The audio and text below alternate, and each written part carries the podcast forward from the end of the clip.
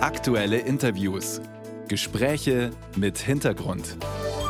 Ein Podcast von Bayern 2.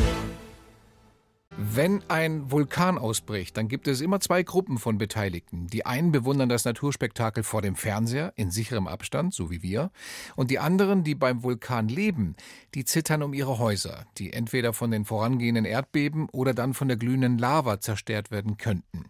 Genauso geht es im Moment den 4000 Einwohnern des kleinen Ortes Grindavik in Island. Das liegt etwa 40 Kilometer südwestlich der Hauptstadt Reykjavik und dieser Ort musste am Sonntag zum zweiten Mal innerhalb von nur vier Wochen Wochen evakuiert werden, weil schon wieder ein Vulkan ausgebrochen ist. Der zweite in so kurzer Zeit. Ja, ist das Zufall oder der Anfang einer Serie? Kommt da noch mehr? Darüber sprechen wir jetzt mit einem versierten Vulkanologen, den wir Ihnen zuerst vorstellen. Bayern 2 zur Person.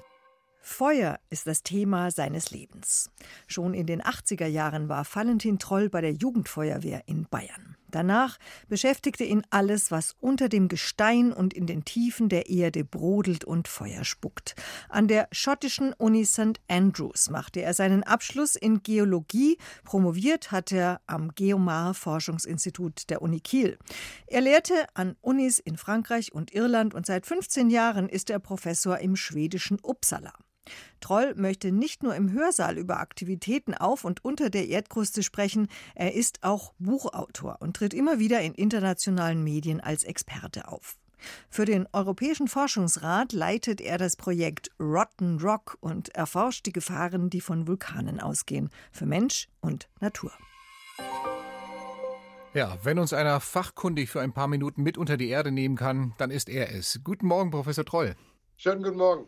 Statistisch gesehen kommt es alle vier bis fünf Jahre in Island zu einem Vulkanausbruch. Jetzt zwei Ausbrüche in vier Wochen. Ist da unter der Erde irgendetwas erwacht, was raus will? Ja, da haben Sie recht. Und zwar auf der Reykjanes-Halbinsel. Da gab es jetzt seit 800 Jahren eine längere Ruhephase. Und im Jahr 2021 ist das System wieder erwacht. Und wir haben jetzt bereits vier Ausbrüche in zwei Jahren erlebt und eben jetzt im Dezember und Januar zwei in ganz kurzer Abfolge. Und die Ausbrüche werden sich vermutlich auch in der Zukunft jetzt weiter fortsetzen. Mhm. Wir haben mit einer Reihe von kleinen, relativ kleinen, aber häufigen Ausbrüchen zu rechnen. Die Ruhephase, 800 Jahre, die hat wahrscheinlich zum Spannungsaufbau in den Platten geführt und das löst sich jetzt. Und das ist mit erhöhter Erdbebentätigkeit, aber natürlich auch dann mit erhöhter Vulkantätigkeit in Verbindung zu bringen. Mhm. Islands Präsident Johannesson, der spricht von einer beängstigenden Phase des Unbruchs. Zitat Ende.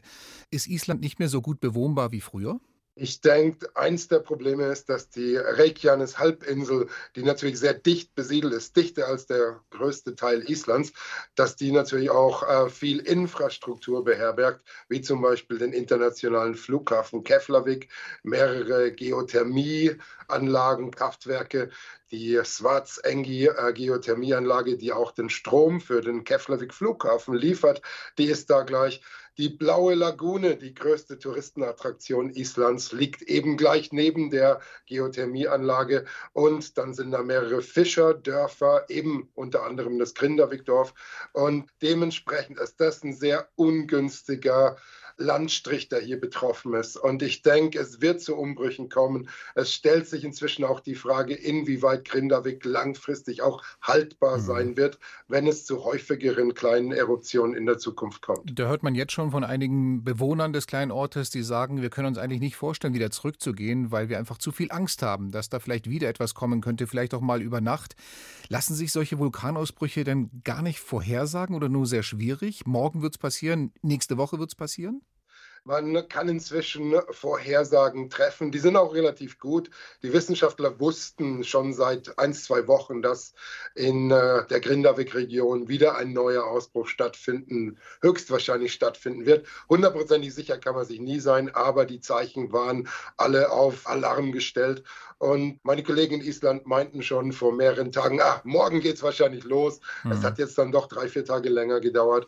Aber man kann das vorhersagen in diesem Zeitrahmen von Tagen bis Wochen, was eben auch erlaubt, dann Orte wie Grindavik zu evakuieren, was ja. ja auch stattgefunden hat. Wir Menschen suchen ja immer nach Möglichkeiten, etwas zu kontrollieren, selbst wenn es eine Naturgewalt ist. Kann man denn zumindest die Lavaströme, die sich dann eben ergießen nach so einem Vulkanausbruch, kann man die denn lenken und leiten in irgendeine Richtung oder ist das nicht möglich? Man kann es versuchen, den Vulkan jetzt vom Ausbruch abzuhalten, ist im Prinzip nicht möglich, aber Lavaströme kann man etwas lenken und jetzt eben wie in Grindavik, äh, da ist ja ein Lavawall gebaut worden und der hat ja auch den größten Lavastrom nach Westen abgelenkt, sonst wäre es ja noch schlimmer. Aber wenn der Vulkan jetzt äh, weiter Lava produziert in großen Massen, dann ist auch natürlich so ein Lavawall nicht mehr besonders nützlich. Mhm. Jetzt war ich noch nie dort, wo ein Vulkan ausbricht und äh, damit bin ich wahrscheinlich in derselben Position wie die meisten, die uns gerade hören. Wie riecht es denn dort dann in dem Moment? Riecht es da so nach Schwefel oder kommen da giftige Dämpfe noch raus? Wie, wie kann man sich das vorstellen? Ja, viele Leute sagen, es riecht nach faulen Eiern, es stimmt aber nicht ganz. Faule Eier das ist eher bei Geothermieanlagen und in Geothermalfeldern. Da kommt dann Schwefel mit Wasser zusammen und dann gibt es H2S und das stinkt ganz fürchterlich. Ein aktiver Vulkanausbruch, der riecht ganz anders. Das ist äh, SO2, das ist äh, Schwefel, äh, der richtig in der Lunge sticht. Wenn man das einatmet, das ist richtig schmerzhaft und äh, ganz scharfer, säureartiger Geruch. Und deswegen müssen natürlich Vulkanologen dann auch Gasmasken tragen. Dann gibt es natürlich noch andere Gase, CO und CO2, aber die sind geruchsfrei. Und da hilft dann auch die Gasmaske nicht, das riecht man nicht. Und das ist eins der Probleme. Da gibt es dann Gasfallen. CO und CO2 ist sehr schwer und das sammelt sich dann oft in kleinen Niederungen ab. Und deswegen muss man da sehr vorsichtig sein. Die Leute in Grindavik zum Beispiel sollten nicht so oft in ihre Keller gehen, weil da könnte sich dann eben geruchsfreies Gas ansammeln, was dann eben zur Sauerstoffarmut führt. Und das kann natürlich auch Probleme mit sich bringen. Professor Valentin Troll war das Vulkanologe der Uni Uppsala in Schweden über ja, diesen erneuten Vulkanausbruch in Island. Ich danke Ihnen sehr, dass Sie uns mitgenommen haben. Vielen Dank. Danke für Ihr Interesse, war mir eine Freude.